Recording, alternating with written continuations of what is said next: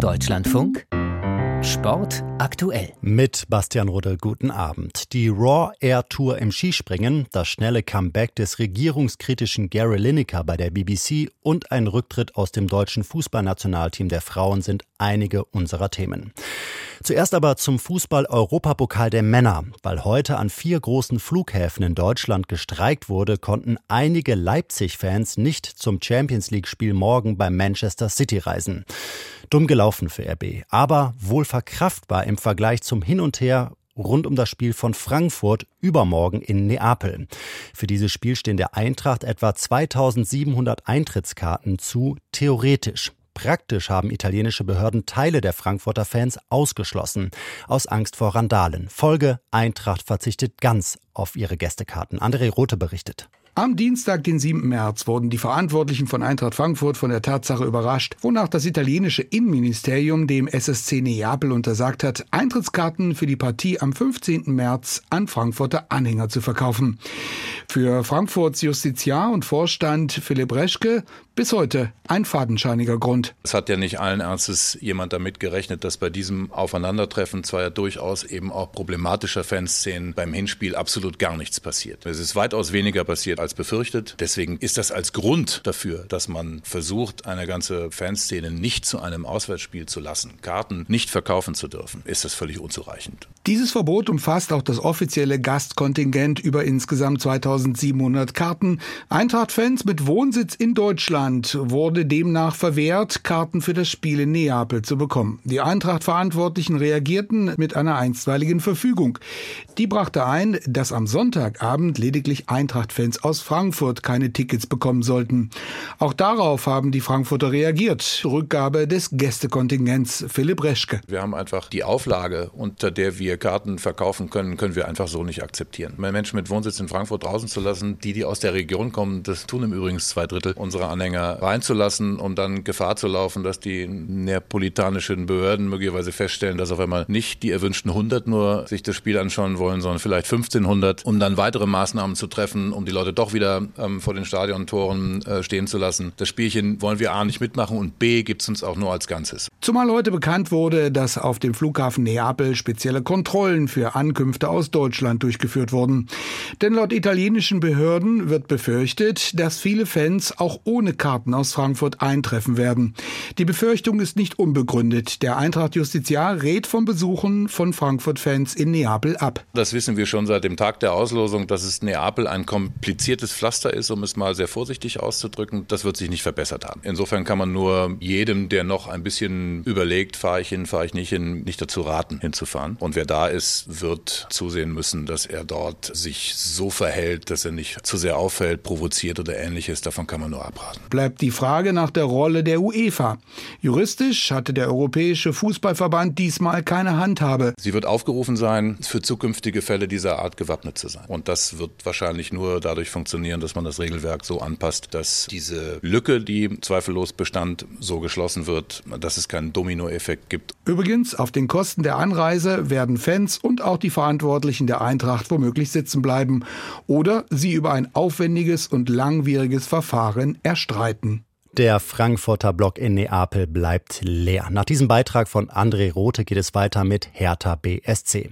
Ein großer Hauptstadtclub werden, statt eine graue Maus zu bleiben. Das war der Plan von Investor Lars Windhorst. Daraus wurde nichts. Windhorsts Anteile werden nun von Triple Seven übernommen, einer US-amerikanischen Firma, die weltweit in Fußballclubs investiert. Jetzt auch bei Hertha. Dazu aus Berlin Friedrich Rössler. Präsident Kai Bernstein sprach von einem sehr guten Tag für Hertha BSC und beerdigte auf einer Pressekonferenz am Nachmittag das Label Big City Club.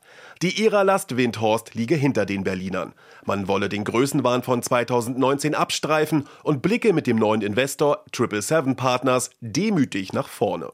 Hertha BSC kann dank der US-amerikanischen Investmentfirma mit Finanzmitteln in Höhe von 100 Millionen Euro rechnen. Diese Summe bestätigte der CEO von 777, Josh Wander, auf der Pressekonferenz. Wann und ob die Summe in Tranchen oder komplett überwiesen werden wird, wollte Wander nicht sagen. Wie viel der ehemalige Hauptaktionär Last Windhorst, der insgesamt 375 Millionen Euro in den Berliner Bundesligisten investiert hatte, für seine Anteile bekommen hat, ließ Wander ebenfalls offen. Als Grund für das Engagement bei Hertha BSC nannte der 777-CEO die lange Tradition von Hertha, aber auch den Glauben an eine partnerschaftliche Zusammenarbeit auf Augenhöhe. Die Weltmeisterschaft in Australien und Neuseeland ist dieses Jahr der Höhepunkt für die deutschen Fußballerinnen. Eine der prägenden Spielerinnen des Nationalteams wird bei dem Turnier im Sommer nicht mehr mit dabei sein. Jennifer Marojan, sie hat ihren Rücktritt angekündigt. Anke Feller berichtet. Nach 13 Jahren in der DFB 11 zieht Jennifer Marojan einen Schlussstrich unter die Karriere im Nationaltrikot. Mit den deutschen Frauen wurde sie 2016 in Rio Olympiasiegerin, 2013 Europameisterin. Fünfmal gewann Marojan die Champions League. Nach 111 Länderspielen und 33 Toren ist Schluss. Die Gründe dafür sind vielschichtig, allen voran aber der Kreuzbandriss, den sie sich im April letzten Jahres zuzog. Das Knie sei nicht mehr das alte und sie müsse extrem viel arbeiten, um überhaupt bei jedem Training und Spiel dabei sein zu können. Auf Vereinsebene möchte die derzeit noch für Olympique Lyon spielende 30-Jährige dagegen noch ein paar Jahre weiterspielen. Wo, das soll sich in den nächsten Wochen entscheiden. Ein letztes Mal wird Jennifer Marojan das Trikot der deutschen Elf aber noch tragen. Am 11. April in Nürnberg, wenn die deutschen Frauen gegen Brasilien spielen, als Härtetest vor der WM im Juli in Australien und Neuseeland. Das war wohl ein Eigentor, was sich die BBC da geschossen hat. Der britische öffentlich-rechtliche Sender hatte seinen bekanntesten Fußballkommentator Gary Lineker vom Bildschirm genommen, weil der Ex-Profi die Asylpolitik der Regierung kritisiert hatte. Nach viel Aufregung rund um diese Entscheidung darf Lineker bald wieder zurück on air. Gabi Biesinger. Man habe sich darauf verständigt, dass von unabhängiger Seite die Richtlinien für die Social-Media-Nutzung von BBC-Beschäftigten überarbeitet werden sollen. Lineker habe zugesagt, sich so lange an die bestehenden Regeln zu halten, so BBC-Intendant Tim Davy. Auch Lineker erklärte per Tweet, nach ein paar surrealen Tagen freue er sich, dass man einen Ausweg gefunden habe. Er könne es kaum erwarten, am Samstag wieder auf seinem Moderatorenstuhl zu sitzen. Vor knapp einer Woche hatte Lineker getwittert, die neu verschärfte Asylgesetzgebung der Regierung sei grausam und die Sprache, mit der die Konservativen dafür werben würden, sei Deutschland in den 1930er Jahren nicht unähnlich. Das hatte nach Auffassung der BBC-Geschäftsleitung gegen die Überparteilichkeitsverpflichtung des öffentlich-rechtlichen Senders verstoßen. Lineckers Unterstützer hatten argumentiert, der 62-Jährige, der mit 1,5 Millionen Euro Jahreseinkommen der bestbezahlte BBC-Moderator ist, sei freier Mitarbeiter und nicht in der politischen Berichterstattung tätig, weshalb sein Tweet als freie Meinungsäußerung gelten müsse. Die konservative Regierung hatte den Vergleich mit der Sprache der 1930er Jahre zurückgewiesen und erklärt, es obliege allein der BBC zu entscheiden, wie sie mit dem Tweet umgehe. Doch die Krise ist für die BBC damit längst nicht ausgestanden. Der Vorwurf, dass die Suspendierung Lineckers vorauseilender Gehorsam und ein Einknicken vor dem Willen der Regierung und der konservativen Presse war, bleibt trotz Dementi des Intendanten bestehen. Man beuge sich weder politischem Druck von links noch von rechts. Raw Air, raue Luft, das soll im Skispringen eine norwegische Alternative werden zur Vier-Schanzentournee, die traditionell in Deutschland und Österreich stattfindet. Zum siebten Mal wird die Raw Air Serie gerade ausgetragen. Heute hat die zweite Station begonnen in Lillehammer mit dem Springen der Frauen. Martin Thiel berichtet. Lillehammer ist die Lieblingsschanze der deutschen Skispringerinnen, auch bei widrigen Verhältnissen. Heute sorgte starker Schneefall für Probleme. Selina Freitag blieb aber cool und sprang mit 121 und 128 Metern auf Platz 2, verpasste nur denkbar knapp ihren ersten Weltcupsieg, steht aber zum dritten Mal in ihrer Karriere auf dem Siegertreppchen. Besser war nur die Norwegerin Silje Opset. Und auch Katharina Althaus, die dreifache Weltmeisterin, behielt die Nerven. Nach nur 112 Metern im ersten Durchgang legte sie im zweiten mit 128 Metern nach und verbesserte sich von Rang 9 auf 5.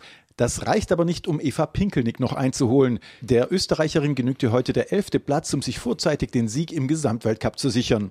In der Raw Air Wertung führt weiter Emma Klinetz aus Slowenien. Katharina Althaus hat sich auf Platz 3 verbessert. Selina Freitag ist Fünfte. Er war ein Revolutionär in der Leichtathletik und ist nach Angaben seines früheren Managers nun mit 76 verstorben. Es geht um Dick Fosbury, Olympiasieger im Hochsprung 1968 in Mexiko-Stadt. Das Besondere, als erster überquerte er die Latte rücklings und nicht bäuchlings, eine Technik, die den Namen Fosbury Flop erhielt und bis heute in Leichtathletikvereinen unterrichtet wird. 2,24 Meter war damals bei Olympia die Siegerhöhe des US-Amerikaners, der nun laut seinem früheren Manager an Lymphdrüsenkrebs verstorben verstorben ist. Mit diesem kurzen Gedenken endet Sport aktuell am Montagabend. Mein Name ist Bastian Rudde. Vielen Dank und einen schönen Abend noch.